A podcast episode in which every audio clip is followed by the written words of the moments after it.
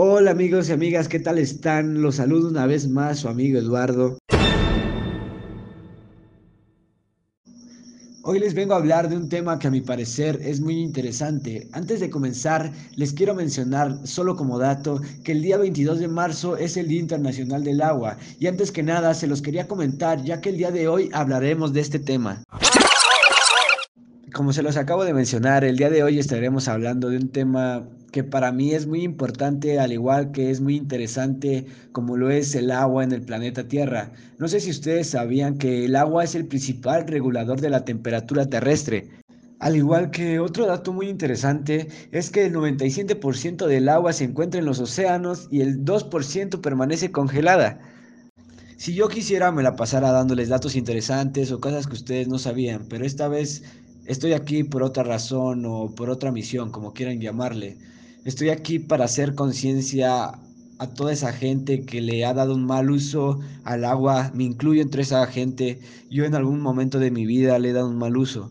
Y todos sabemos que el agua es un ingrediente importante en nuestras vidas y para la mayoría de las actividades humanas que realizamos, tal cual es para la riega de la comida que utilizamos diariamente.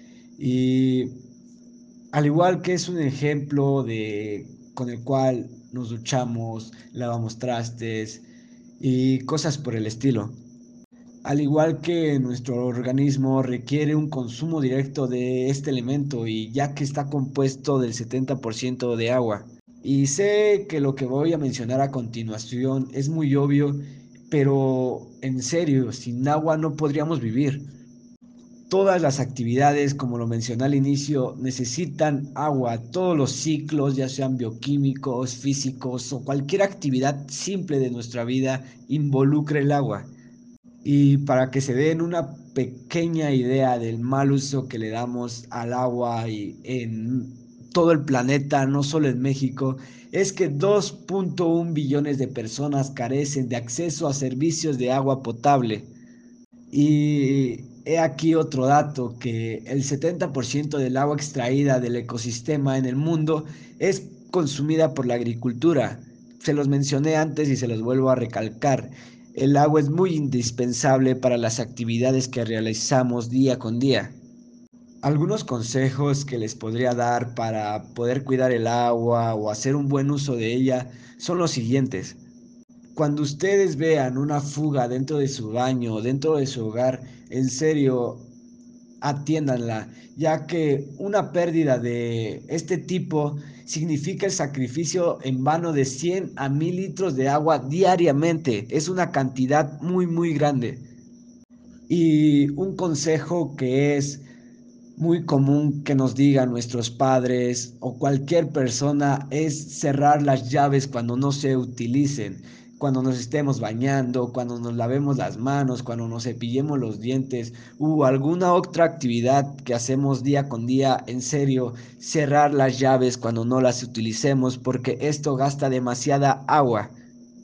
Algún otro consejo que les puedo dar es que al momento de regar sus plantas, como lo hacemos habitualmente en nuestras casas o en cualquier lugar, es que utilicemos agua reciclada obviamente sin algún químico que las pueda dañar a las plantas ya mencionadas.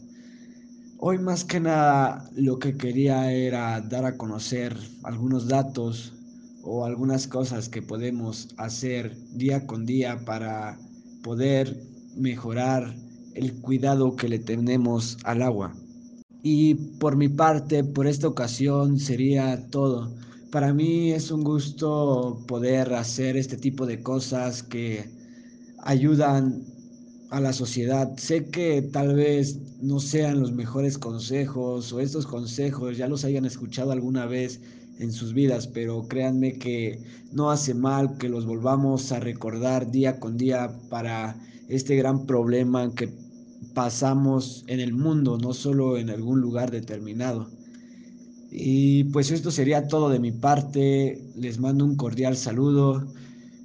Esta vez estuvo comunicando con ustedes Eduardo y muchas gracias por escucharme. Nos vemos luego.